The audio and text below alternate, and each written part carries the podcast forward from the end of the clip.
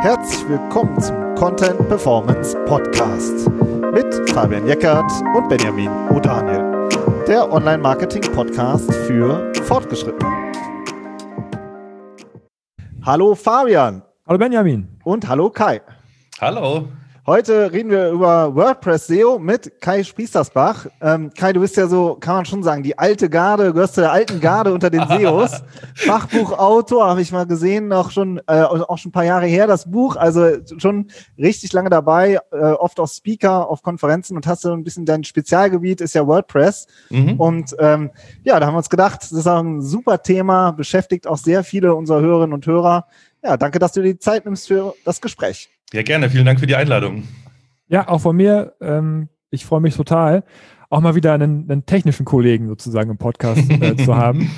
Und ähm, deswegen würde ich auch direkt äh, mit der ersten Frage reingrätschen. Äh, wenn man an WordPress und SEO denkt, dann ist man direkt auch beim Thema Plugins. Und was ich so oft höre, ist, dass viele denken, dass das Thema SEO mit einem Plugin dann erledigt ist. Ja, ähm, mhm. so hat man dann sozusagen mit abgedeckt und dann passt das alles. Wie siehst du das denn? Ja, es wäre wär schön, wenn es so einfach wäre. also ich sag mal so, ich finde so ein SEO-Plugin, da gibt es ja tausende mittlerweile. Also äh, ob das jetzt irgendwie ein, ein Yoast ist oder so ein RankMath oder äh, WPSEO oder wie die alle heißen, die sind alle mittlerweile ganz gut geeignet, aber im Endeffekt für mich bügeln die immer nur erstmal die Unzulänglichkeiten aus, die WordPress einfach so noch hat. Also so eine nackte Installation, da sind so ein paar Dinge nicht, nicht so ganz schlau ge gelöst aus SEO-Sicht. Und dafür nutze ich das SEO-Plugin. Aber SEO an sich ist ja noch viel mehr. Da geht es ja um, um Strategie, um Informationsarchitektur und vor allem um gute Inhalte und gute Links. Und, und das nimmt einem ja kein Plugin der Welt ab. Also das wäre ja wirklich ein Traum, wenn das funktionieren würde. Ja, wie würdest du das denn de definieren, so eine grundsätzliche SEO-Strategie generell? Also wenn du jetzt mal ein bisschen von mhm. WordPress abstrahierst und einfach mal sagst, also das sind Dinge, die man jetzt abseits von einem WordPress-SEO-Plugin ja. Äh, generell auf dem Schirm haben müsste. Ja, das ist eine super Frage. Also ob WordPress oder egal was für ein System man nutzt, erstmal sollte man überhaupt eine SEO-Strategie haben, weil ich merke das oft, dass viele einfach mal anfangen, hier was machen, da was machen, ohne sich irgendwie grundsätzlich so Gedanken zu machen. Also für mich ist immer die beste SEO-Strategie kommt aus der Positionierung des Unternehmens raus. Also gibt es überhaupt eine Positionierung? Wer will ich sein als Unternehmen? Wofür will ich stehen? Und dementsprechend äh, entstehen daraus quasi so die Ableitung für mich mit, mit welchen Assets will, aber kann ich auch überhaupt wen mit welchen Suchanfragen erreichen? Das sind immer so die drei Fragen, die ich stelle, weil ich kann mir was ausdenken, wenn ich es einfach nicht, nicht exekutiert bekomme, nicht das Budget habe, nicht die Manpower habe oder so. Also deshalb ist auch das, das kann auch immer ganz wichtig, weil wollen tun immer viele. Und dann geht es natürlich, äh, wenn die technischen Basics gelöst sind, rein in die Keyword Research. Also wer ist die Zielgruppe? Äh, wie suchen die? Äh, welche Assets habe ich? Welche funktionieren schon? Kann ich da zusammenführen? Was muss ich neu produzieren? Wer produziert es? Wann? Wie? Für wen? Also so eine Art Redaktionsplan. Ja, und letztlich sind wir dann doch noch äh, in dem Thema äh, Verlinkung auch, ist natürlich wichtig, gerade wenn ich als neues Unternehmen starte, dann kennt mich Google nicht. Da muss ich ja auch erstmal ein bisschen zeigen, dass ich vertrauenswürdig bin. Ähm, das heißt, da gehört auch so eine Outreach-Strategie dazu, dass ich Leute aktiviere, meine Inhalte zu konsumieren, dass ich die verteile. Ähm, vielleicht, ja, hoffentlich schaffe ich, dass sie auch darauf verlinken oder erwähnen. Genau, all das gehört für mich in eine, in eine gute SEO-Strategie. Sehr schön. Jetzt haben wir schon mal direkt zum Anfang geklärt, dass SEO mehr ist als so ein Plugin bei WordPress. Ja. Aber ich muss trotzdem noch mal kurz nachfragen. Du hast gesagt, die, ähm, die bügeln sozusagen die Unzulänglichkeiten aus, die so ein äh, WordPress in der Rohinstallation jetzt hat. Was denn mhm. zum Beispiel? Also beispielsweise einfach äh, fehlt WordPress in der Standardinstallation die Möglichkeit, einzelne Seiten auf No-Index zu setzen oder so ein Klassiker Tag-Seiten oder, oder Kategorieseiten. Wenn man jetzt anfängt zu bloggen und dann vergibt man irgendwie jedem Post ein paar Tags, dann hat man sehr, sehr schnell viel, viel mehr Tag-Seiten als Artikel. Und wenn man die dann alle äh, auf, sozusagen standardmäßig in den Index äh, schiebt, ja, dann, dann hat man zu viele Seiten im Index, die alle so ein bisschen immer wieder die Teaser von, von den Artikeln oder sogar die ganzen Artikel enthalten und dann weiß Google hinten und vorne nicht mehr, was jetzt überhaupt ranken soll. Ähm, das sind so die wichtigsten Dinge. Ansonsten natürlich das Thema strukturierte Daten ist ganz wichtig. Das fehlt halt in der Standardinstallation. Ähm, auch das Thema interne Verlinkung finde ich ganz wichtig. Ähm, da reichen mir so die internen Tools von WordPress nicht.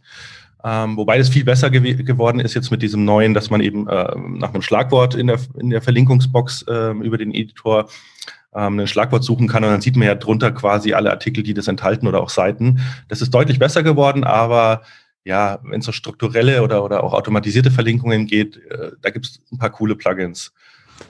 Und äh, wenn ich jetzt so äh, sozusagen, wir haben schon den Eindruck, super viele nutzen WordPress, aber mhm. genauso viele gibt's dann, die äh, Drupal oder Typo 3, ja, oder ein selbstgebautes CMS auch gerne immer noch äh, nutzen. So, ähm, würdest du denn sagen, WordPress eignet sich per se schon äh, am besten oder sehr gut für eine SEO-Strategie oder würdest du sagen, ähm, äh, spielt keine Rolle? Ja, also pauschal kann man das so nicht sagen. Es ist natürlich schon so, also ich würde mal sagen, ein gut gemachtes Typo 3, wenn ich einen fähigen Entwickler habe und jemanden, der Ahnung hat, worauf er zu achten hat, dann ist es natürlich genauso gut äh, geeignet. Aber generell für Einsteiger oder auch gerade Unternehmen, die jetzt nicht so ein riesen Technologiebudget haben, ist halt WordPress aus meiner Sicht das, das einfachste und die, die sinnvollste Wahl, weil es einfach in diesem Ökosystem super, super viele Plugins gibt, Themes, Entwickler.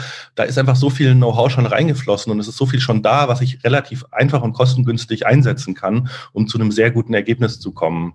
Ähm, wenn ich jetzt dran denke, ich würde heute anfangen, ein neues äh, CMS komplett von Null zu bauen, oh Gott, an was man da alles denken muss, wie viele Bugs man da erstmal produziert. Ähm, das ist, da ist einfach Aufwand Nutzen, glaube ich, in einem, in einem ja, äh, guten Verhältnis, wenn man bei WordPress startet. Aber wenn man einen guten Techie hat, der sich mit Typo 3 auskennt, wie gesagt, oder ob das Drupal oder, oder von mir aus kann es auch äh, irgendein unbekanntes Nischen-CMS sein. Wie gesagt, es kommt darauf an, dass derjenige, der es macht, sich damit auskennt. Und wenn man sich eben nicht auskennt, finde ich, ist WordPress immer ein guter Start. Was sagst du denn zu der Kritik, dass man mit WordPress schlecht seine Inhalte verwalten kann, weil es ein grundsätzliches Blog-System ist? Ja, das stimmt schon. Es kommt natürlich aus der Blogwelt, aber Mai, wenn ich jetzt mir wirklich angucke, was ich nutze, also klar, bei, bei, bei wirklich großen, ich fand die Frage von dir ganz spannend, eben, äh, wenn ich sehr viele Inhalte im, im Backend habe, da habe ich äh, das erste Mal wirklich mir die Frage gestellt, wie mache ich das eigentlich? Und ich gehe tatsächlich immer übers Frontend. Das heißt, äh, ich gehe über die Webseite selber oder ich suche auf Google Site-Doppelpunkt, dann die Domain und dann den Inhalt. Jo, das mache ich ja auch immer. ja, siehst du?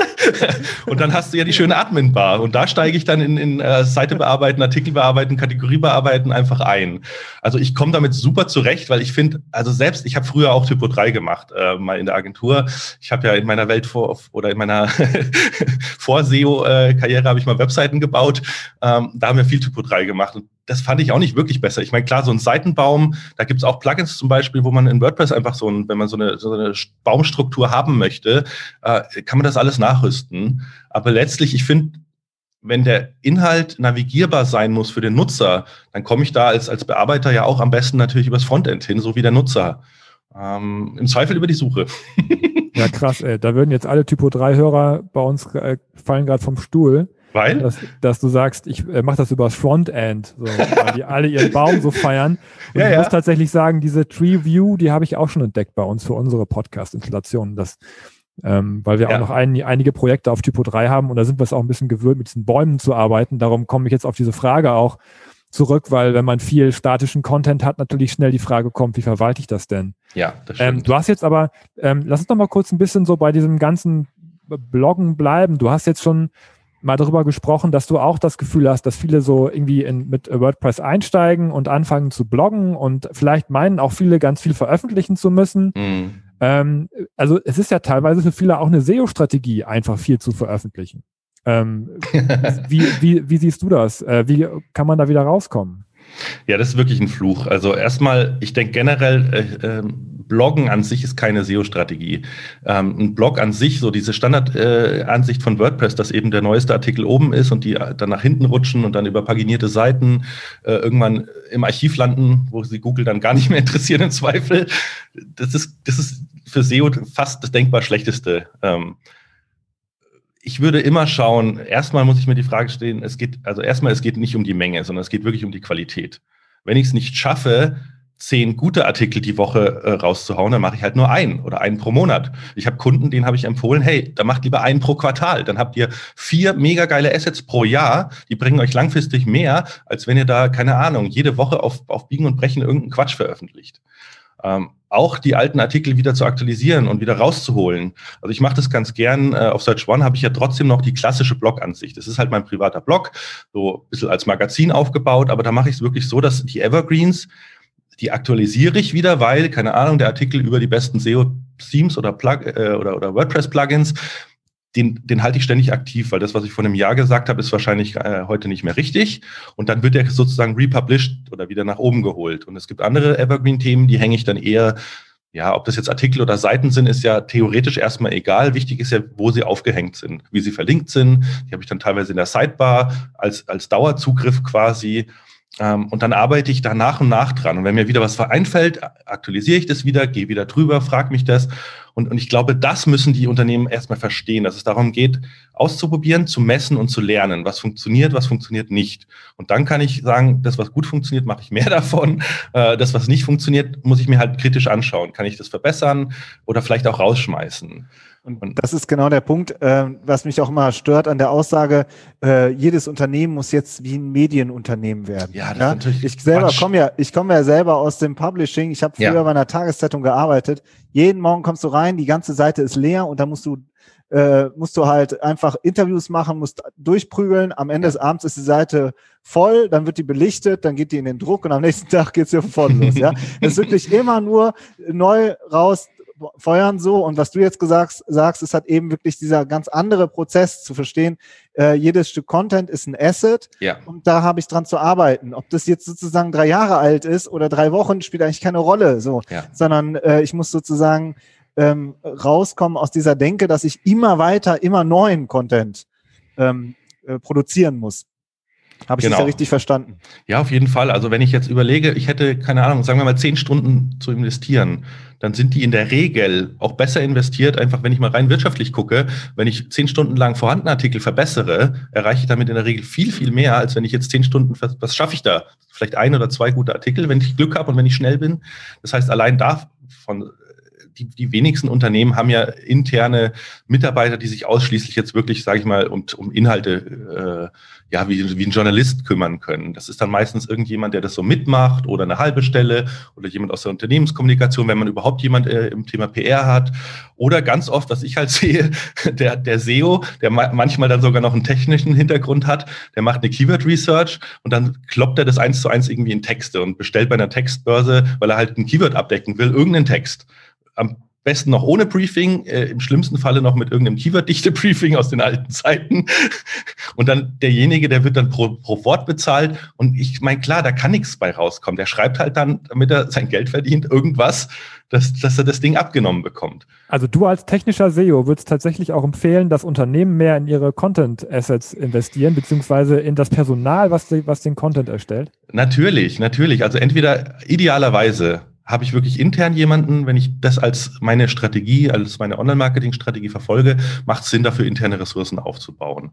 Am Anfang würde ich sagen, holt euch jemanden externes, aber es macht halt viel mehr Sinn. Also ich nutze selber auch diese Textbörsen. Das macht auch hier und da mal Sinn.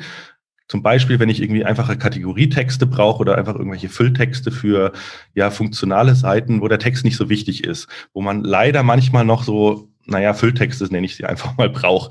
Äh, die werden wir wahrscheinlich in einem halben Jahr alle mit äh, GPT-3 automatisiert erstellen lassen können. Aber die bringen ja auch keinen, keinen Mehrwert und vor allem nicht langfristig. Und alles andere, was von echten Menschen gelesen werden soll, äh, dann holt euch lieber wirklich freiberufliche Texter, mit denen macht ihr ein gutes Briefing. Der muss erstmal wissen, wer seid ihr, äh, welche Zielgruppe wollt ihr erreichen, in welcher Sprache. Das, das, das, das muss ja auch alles Hand in Hand gehen und, und sinnvoll sein und zum Unternehmen passen. Und wenn ich da von fünf verschiedenen Autoren irgendwie sowas zusammengestöpseltes bekomme, da möchte ich da nicht meinen Namen drunter schreiben als Unternehmer. Also das ist das, das, das vergessen halt viele. Und auf jeden Fall. Also ich denke auch die, aber gerade auch professionelle Marken und also was heißt professionell, aber Markenunternehmen, große äh, oder auch kleine Brands, die in der Nische einfach ähm, ja professionelle Marketingmanager haben, ja. äh, die sozusagen, die sind eher oft eher wie Pro, äh, Projektmanager und äh, gleiches gilt auch für finde ich so Geschäftsführung, wenn die Unternehmen 10, 20, äh, 30 Mitarbeiter haben oder so. Ähm, und ähm, ich finde auch, du brauchst in-house auch so, sowohl jemanden für SEO, äh, so als auch jemanden, der wirklich dieses Content, diesen, dieses Operative, was du gerade erzählt hast, was du an deinem, auf, an deiner privaten Webseite machst, mhm. auch jemand, der diesen Feinschliff macht und dieses Nacharbeiten macht und dieses Optimieren macht. Für das neue Erstellen finde ich auch, kann man auch gut überlegen, ob man mit Dienstleistern zusammenarbeitet oder auch sich das einmal beibringen lässt und dann ja. selber es macht. Ne? Ich würde aber gerne noch, äh, noch weitergehen, wenn das für dich okay ist. Klar. Ähm, weil, was mir echt als Texter immer noch so auffällt, ist, dass super viele Blogartikel echt die reinsten Bleiwüsten sind. Ja, ja. das geht jetzt auch noch mal, ist ja auch noch mal so eine Metadiskussion. Wir wollen jetzt nicht führen über holistische Inhalte, ja, ähm, dass die dann äh, sozusagen so nach dem Motto, wir schreiben immer mehr und immer noch mal was dran und noch mal was dran und dann wird dies wird das eine riesen Bleiwüste und das ja. finde ich gerade in Blogartikeln wirklich ähm, ich finde es einfach nicht äh, userfreundlich und dann wird vorne halt ein Inhaltsverzeichnis dran gebaut, das aber dann so aussieht wie eine Magisterarbeit. Ja, also ja. Äh, 1.1.4, 1.1.5, ja? ja, also und ich denke mir so, ey, also dann ist allein das Inhaltsverzeichnis ist schon so, dass ich schon drei Minuten scrollen muss, bis ich da durch bin. So, ähm, und am besten kommen noch irgendwelche Videos rein, nur damit ein Video drin ist. Ob das da Sinn macht, ist völlig egal. genau, also ich habe es jetzt sehr polemisch beschrieben. Ja, aber ich welche, weiß, was du meinst. Welche Möglichkeiten gibt es denn in WordPress, das anders zu machen? Ja, also ich würde echt mal sagen, das, das, das am naheliegendsten ist das Thema Bilder aber auch da wieder aufpassen, halt nicht irgendwie Stockfotos oder nur damit ich ein Bild drin habe. Das sieht man halt auch häufig. Wenn ich irgendwie eine, eine Anforderung schreibe an einen Autor, ja, pack da bitte Bilder rein, dann nehmen die halt irgendwas, damit ein Bild drin ist. Also dann habe ich so eine, ja, du kennst wahrscheinlich den Begriff äh, Text-Bildschere aus dem Journalismus. So ist es. äh, es muss halt sinnvoll sein. Ähm, ich würde echt mal sagen, also ich habe ja in meiner Zeit vor meinem Studium und vor der SEO-Welt äh, mal Mediengestalter tatsächlich gelernt. Und da ist mir, also ich habe da einen Fable für Typografie äh, entwickelt. Und ich finde, wenn du gerade sagst, so die meisten Blogs sehen aus wie Textwüsten, du kannst mit Typografie und auch Mikrotypografie so viel rausholen. Also welche Schrift, welche Schriftgrößen, welche Zeilenbreite, welche Abstände, den Durchschuss, also die, die, die Zeilenabstände letztlich oder auch die Kombination, wenn ich einen anderen Font habe für die Überschriften und die Fließtexte oder so ein paar naja, sag ich mal, so, so diese Callouts oder so Zitate, die einfach so ein bisschen das unterbrechen. Natürlich Strukturierung wie, wie Aufzählungslisten, das kennen wir alle, aber einfach, ich würde sagen, so, so Focus to Detail und so ein bisschen Liebe einfach mit reinzupacken und einfach nicht eine Standard-Theme und dann einfach den Text da reinknallen. Das macht schon ganz viel aus. Und wenn ich dann noch hingehe, also ich nutze gerne ähm, bei Gutenberg zum Beispiel diese Blog-Erweiterungen, sowas wie Genesis-Blogs oder, oder Stackable oder so, da, da gibt's dann halt nochmal so schöne naja, andere Layout-Blöcke, die einfach mal eine andere Hintergrundfarbe haben, wo ich mal einen ganzen Absatz irgendwie davon abhebe, weil ich jetzt irgendwie einen Einschub habe oder ich mache einen Ausflug oder ich, ich erkläre nochmal irgendwas, also wo es auch Sinn macht natürlich. Ähm, also da kann man einfach mit, mit verschiedenen Darstellungsformen ein bisschen das Ganze auflockern. Und ja, ich gebe dir recht, so diese, diese wir müssen jetzt noch mehr schreiben und, und Länge an sich ist erstmal noch kein Qualitätskriterium. Das sagt übrigens Google auch immer häufiger in, in diesen Webmaster-Hangouts. Ähm, ja, aber. Und was hältst du von zum Beispiel Page-Bildern? Also ähm, die ja. wirklich so komplett äh, die Seite grafisch aufarbeiten und gar nicht mehr sozusagen den einen klassischen Fließtext in der Mitte haben?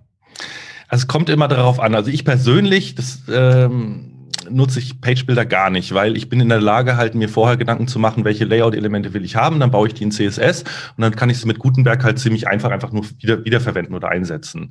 Aber wenn ich jetzt äh, einen Kunden habe, zum Beispiel, der, der nicht programmieren kann, ähm, dann sage ich auch gerne mal, äh, hier, guck dir mal Elementor an oder Divi, weil es ist halt ein schöner, sag ich mal, barrierearmer Zugang für, für Non-Techies.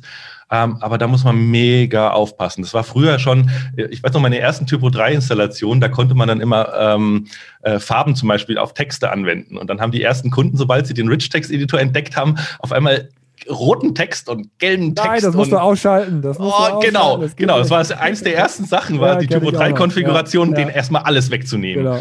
Und selber, wenn sie von, von Word irgendwas reinkopieren, äh, dann das erstmal alles rauszustrippen. Ja. also, Text. Genau. Es ist natürlich gefährlich, aber natürlich ist es manchmal ja, eine Möglichkeit für Leute, die halt nicht programmieren können, ein bisschen das Layout aufzubrechen. Ich finde es nur schwierig, weil wenn ich jetzt das Thema wieder äh, responsive mitdenke, dass es dann in allen äh, Layout-Auflösungen wieder gut aussieht und so, gerade wenn ich dann so mehrspaltige Geschichten mache. Also ich bin wirklich ein Fan davon, sich einmal von einem guten Designer, äh, sage ich mal, die Content-Elemente, die man so braucht, einmal sauber zu designen zu lassen, die dann in CSS umzusetzen und die dann einfach nur zu benutzen und nicht bei jedem Artikel irgendwie anzufangen, sich da zu verkünsteln oder so. Ähm, das, Dass das man so ein Portfolio hat an äh, Elementen, genau. äh, mit denen man dann immer wieder arbeitet. Genau, man braucht ja im Endeffekt nicht viel. Ich brauche äh, die, die, klassischen Überschriften, die Listen, was man so kennt. Ich brauche einen Zitatblock. Das sind ja so die Standardelemente in, in WordPress. Was ich dann noch gerne mache, sind halt so, so Call-out-Boxen. Wenn ich irgendwie eine Call-to-Action habe, dass ich dann nochmal irgendwie einen schönen Button mit drin habe und eine Überschrift oder ein schönes Hero-Bildchen irgendwie. Also es ist ja im Endeffekt nicht so viel, was wir da brauchen. Und wenn wir jetzt wirklich reingehen, dass wir ins Thema Storytelling gehen, wo dann, wo dann, sage ich mal, die, die Form Teil des Inhalts ist, das kann dann sowieso nicht mehr der normale Redakteur ähm, leisten, sage ich mal. Das muss man dann, glaube ich, in der Produktion schon mit einem Gestalter gemeinsam entwerfen und dann technisch umsetzen. Ähm, da gibt es jetzt so Ansätze. Es gibt jetzt zum Beispiel auch diese, ähm, diese AMP Web Stories als, als Plugin für, äh, für WordPress. Da kann man sowas naja, ansatzweise machen, aber es ist sehr aufwendig, weil man da wirklich jedes Element platzieren muss, Boxen erstellen muss, Farben festlegen muss. Also man gestaltet dann wirklich jede, jeden Absatz komplett neu. Und wenn das jemand macht, der jetzt nicht gelernter Gestalter ist, äh, naja, sieht dann manchmal nicht ganz so gut aus vom Ergebnis. Ich habe ja. das auch einfach mal kleine Anekdote noch von früher. Ich Fabian, ich kann mich nicht zurückhalten, aber ähm, eine Zeit bei der Zeitung war das oft so, dass die, die wirklich richtig gut schreiben konnten, die konnten auch ziemlich gut layouten. Also die mhm. konnten quasi beides und es war immer voll das Riesenproblem, wen du jetzt, äh, wen du hier für, für wie du, für, für was du die einsetzt, ja, weil die haben sich halt auch oft eben in der, während sie die Geschichte entwickelt haben, auch immer schon oft Gedanken gemacht, wie sie das später im Layout umsetzen wollen. Ja. So, und das hat vorher und nicht äh, abgeliefert und dann sitzt da einer und der muss sich dann irgendwie was überlegen. Ja, also dass man auch eigentlich, finde ich, sich vorher schon überlegt, vielleicht auch auf Basis des Keyword-Sets, hm, guck mal, die Leute suchen immer nach, ich sage jetzt mal platt, nach Beispiel.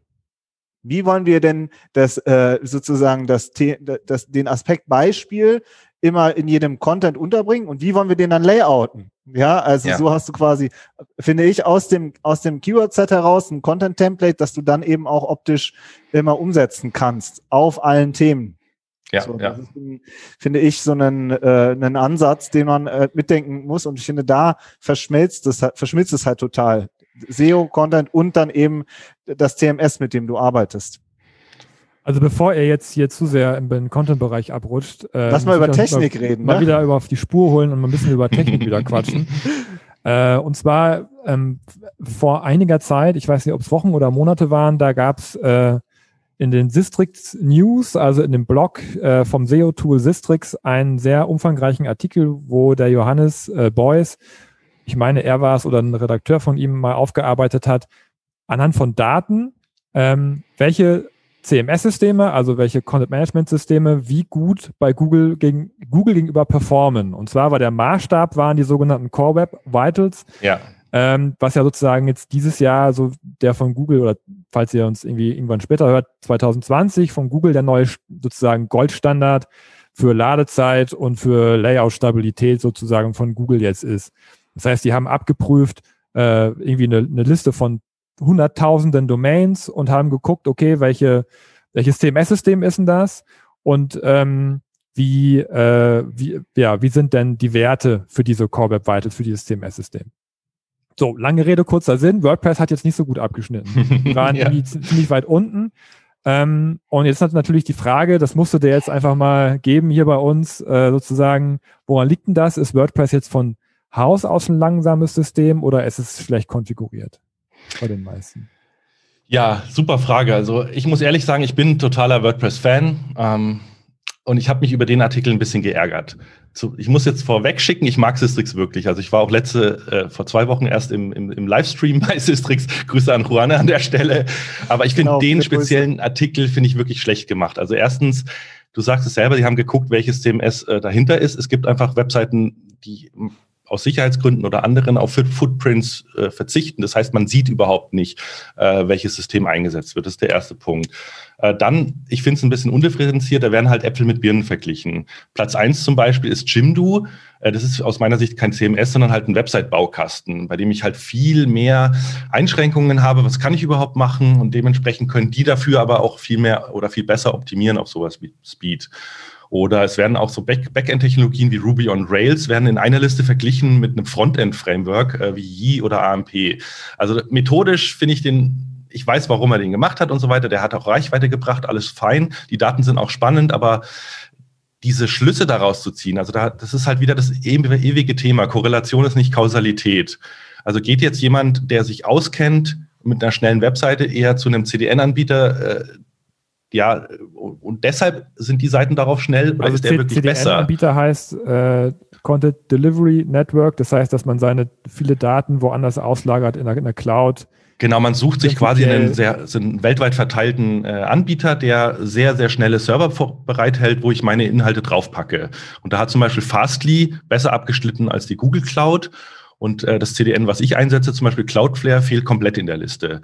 Also da sind so ein paar Dinge, wo ich einfach sage, hm, finde ich komisch. Aber ich muss generell jetzt sagen, kommen wir nochmal auf WordPress zurück. Es stimmt, die meisten WordPress-Webseiten sind wirklich viel zu langsam. Und es hat einfach mehrere Gründe. Zum ersten, wir haben vorhin schon gesagt, es ist die weite Verbreitung, es ist das CMS mit den, den meisten Installationen und gerade bei Anfängern. Das heißt, es sind Leute, die haben, die kennen sich nicht aus, die gehen zu irgendeinem Billighoster, installieren da irgendwas, sehen Hunderttausende von Plugins, wollen alles ausprobieren oder finden das cool, finden das cool. Ich habe Installationen gesehen, da waren drei oder vier Page-Builder parallel installiert. dann kann die Seite quasi gar nicht schnell sein. Äh, und es gibt auch ein paar so strukturelle Dinge wie zum Beispiel diese Design-Trends wenn ihr euch mal bei ThemeForest die Topseller anguckt, das sind alles so diese, diese eierlegenden Wollmilchsäue, so Multipurpose-Themes, die sind in der Regel alle auf jQuery noch gebaut, weil die einfach aus einer, aus einer Zeit entstanden sind, wo man das gebraucht hat, um, um, um JavaScript vernünftig zu machen und haben sich dann weiterentwickelt. Die haben oft noch diese riesigen Slider oder diese großen Hero-Images und es sind alle Dinge, die sind nicht wirklich für Ladezeiten gut geeignet. Äh, Critical CSS denkt keiner von Anfang an dran. Also quasi ein kleines CSS auszuliefern, dass zumindest mal der Oberbereich äh, der Seite, den der Nutzer sofort sieht, schnell gerendert werden kann, sondern das sind meistens so riesige, aufgeblasene Themes, mit denen ich halt alles umsetzen kann, ja, aber die dann eben schwergewichtig äh, daherkommen. Und Google hat es, finde ich, jetzt geschafft mit diesen neuen Metriken, die auch übrigens ab äh, Mai 2021 tatsächlich in einem Update berücksichtigt werden soll. Also wer da schlecht abschneidet, sollte mal langsam anfangen, was zu tun. äh, die, die, die erfordern einfach ein paar neue Ansätze in der Programmierung. Also man muss wirklich umdenken. Ähm, und man kann auch aus so einem Theme wieder ein schnelles Theme machen, aber es ist teilweise im Nachhinein halt schwierig. Ähm, wenn man das von Anfang an mitdenkt, ist es natürlich einfacher. Aber du würdest jetzt sagen, dass es nicht generell an, an WordPress liegt, also dass, dass WordPress nicht ein System ist, was immer langsam ist, äh, sondern dass es an der, an der Konfiguration und an der Verbreitung liegt, dass, dass diese Daten da jetzt in dem Test so, so schlecht gelistet ja, worden sind. Auf, jeden Fall. Wie gesagt, also allein diese ganzen Anfänger, die sich nicht wirklich um, um PageSpeed scheren, das ist einfach so.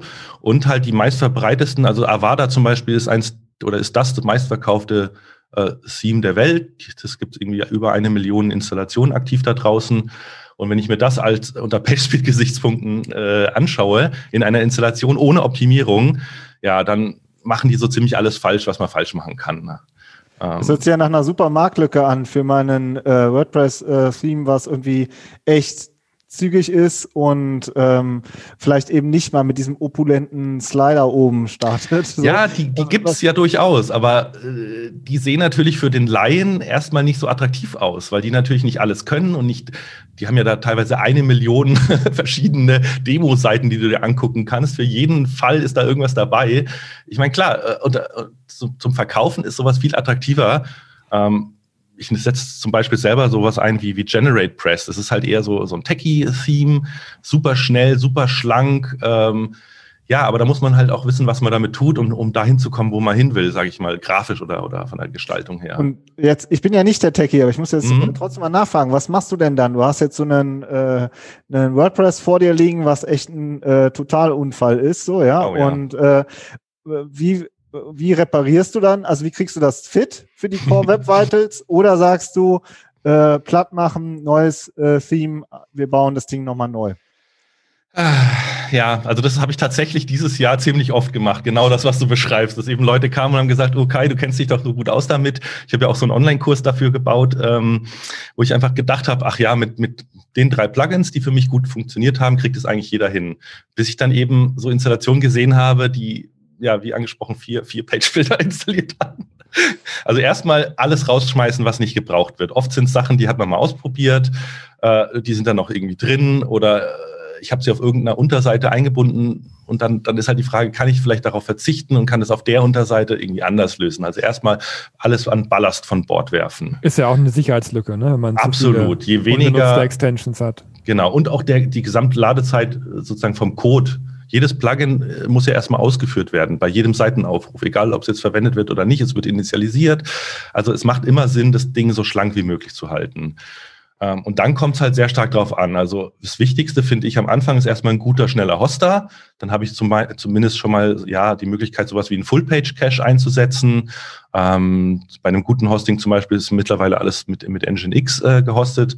Da kann ich den Full-Page-Cache im RAM halten. Das heißt, ich brauche nicht, wie bei diesen klassischen äh, WordPress-Caching-Plugins, die man ja so kennt, da werden die Seiten ja häufig als, als HTML-Dateien auf der Festplatte oder auf der SSD abgelegt. Bei einer richtigen Festplatte ist es natürlich nicht gut, die ist langsam, SSD ist schon mal besser, aber wenn die Inhalte tatsächlich im RAM gehalten werden, ist ja die, die Zugriffszeit schon mal sehr, sehr viel geringer.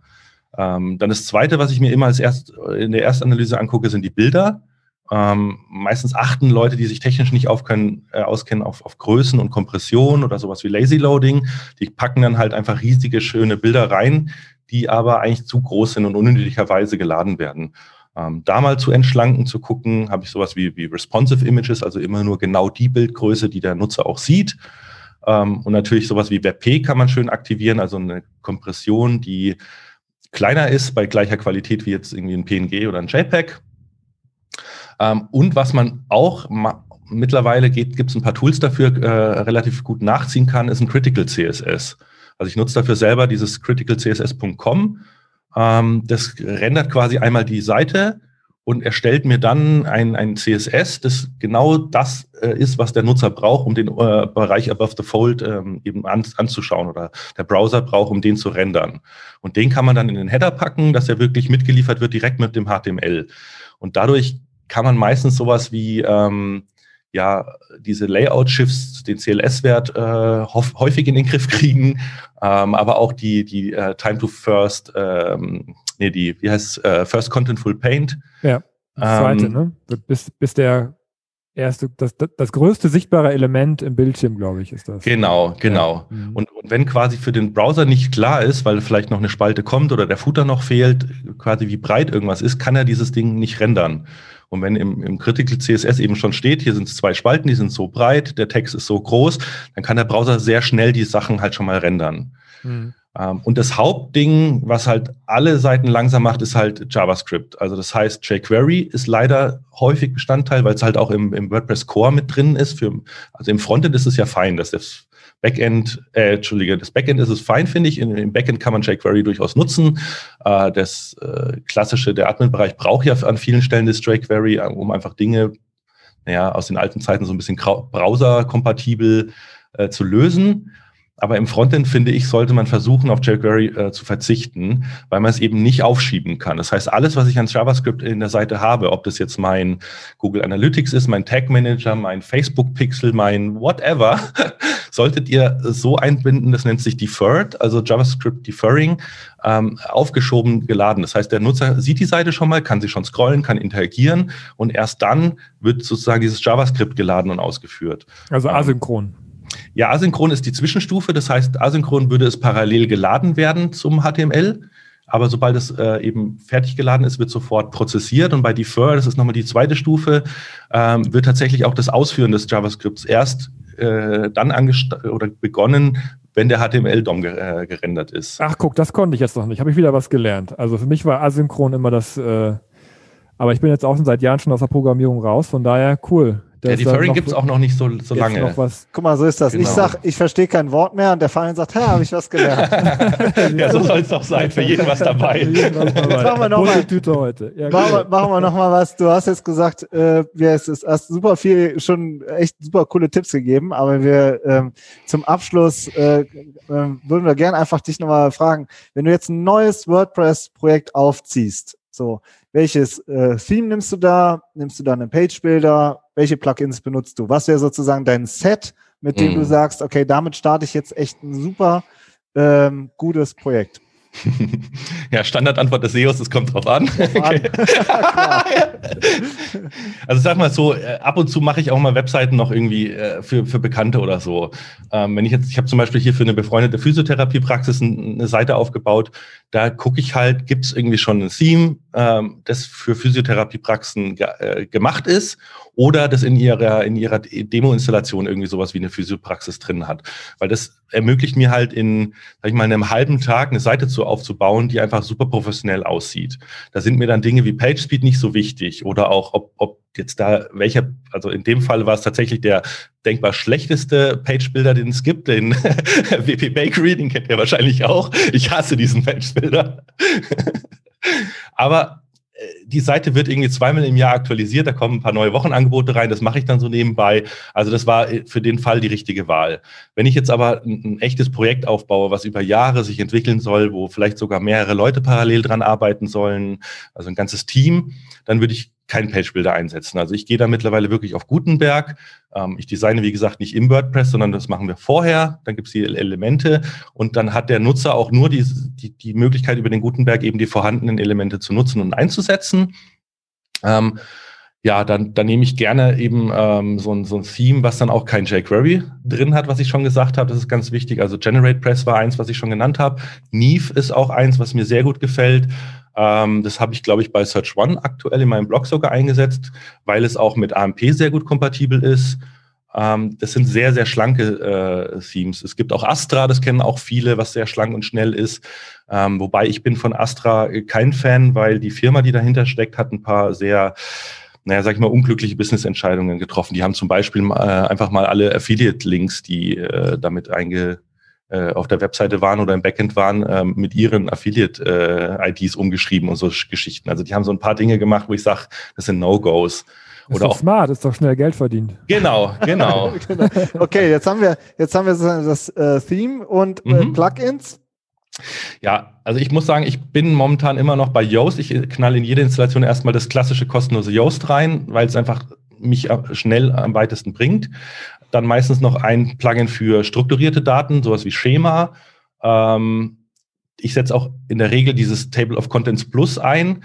Da hat Benjamin vorhin ja gesagt, Magisterarbeit. Dann, genau die Magisterarbeit.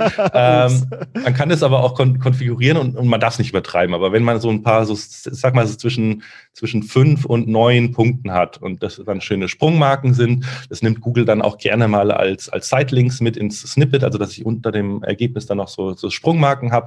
Äh, das macht einfach Sinn. Ähm, dann sowas wie diesen IEWWW Image Optimizer, da gibt es ja auch verschiedenste, dass einfach die, die Bilder, die der Nutzer hochlädt, weil die sich damit nicht auskennen, auf die richtige Größe komprimiert werden, zugeschnitten werden. Ähm, das baue ich immer ein. Und was mittlerweile auch zur Standardinstallation gehört, ist diese, äh, der Internal Link Juicer. Ich weiß nicht, ob ihr das kennt. Da bin ich ein großer Fan davon, weil man damit einfach ähm, ja auch nachträglich, sage ich mal, äh, Dinge in der internen Verlinkung gerade ziehen kann. Ich kann dann zum Beispiel sagen, wenn das Wort so und so irgendwo vorkommt, verlinkt das immer. Da muss man natürlich aufpassen, dass man es nicht übertreibt. Man kann es aber sehr, sehr schön konfigurieren. Ähm, und das nutze ich eben gerne, um ja meine Evergreen-Themen oder, oder wenn ich zum Beispiel einen Kunden habe, der ein Glossar hat oder Tag-Seiten, dann kann man auch sowas sagen wie jede Tag-Seite, die im Prinzip äh, oder jede äh, ja, mit, mit Custom Post Types, also eigenen Content-Typen angelegte Inhalte, ähm, die werden dann automatisch verlinkt, wenn dieses Wort irgendwo verwendet wird. Und das macht manchmal Sinn, da muss man nur ein bisschen aufpassen. Das ist Internal Link Juice, ähm, so heißt, wie heißt das Plugin? Äh, Internal Link Juicer heißt es. Ah, okay, äh, super. Mhm. Genau, ich kann euch den, die, die Links auch nochmal zur Verfügung ja, stellen, wenn ihr die Shownotes das alles mal wollt. bei uns auf die, auf die Shownotes-Seite. Ne? Gerne. Genau, da findet ihr da alle Informationen. Super genau. viele praktische Tipps dabei. Tools und Plugins, ja. Dann habe ich noch drei Plugins. Äh, das erste ist Redirection. Das ist auch kostenlos, einfach für 301er und so Geschichten. Das kriegt auch automatisch mit, wenn ich einen, äh, eine, eine, URL von einem Artikel oder einer Seite nachträglich ändere, macht das automatisch eine Weiterleitung von der alten auf die neue. Dann nutze ich immer äh, Relevancy. Das verbessert einfach die interne Suche bei WordPress. Und das letzte ist natürlich das Thema PageSpeed kommt immer jetzt drauf an, was für eine Installation habe ich, äh, welches Theme habe ich, aber da nutze ich gerne ähm, ja sowas wie WP Rocket, wenn ich nicht selber äh, den Code beeinflussen möchte, oder dieses Oh My Google Fonts finde ich auch sehr sehr geil. Ich weiß nicht, ob ihr das kennt. Äh, die meisten Themes haben ja die Möglichkeit über diese Google Font API irgendwelche schönen Schriften einzubinden.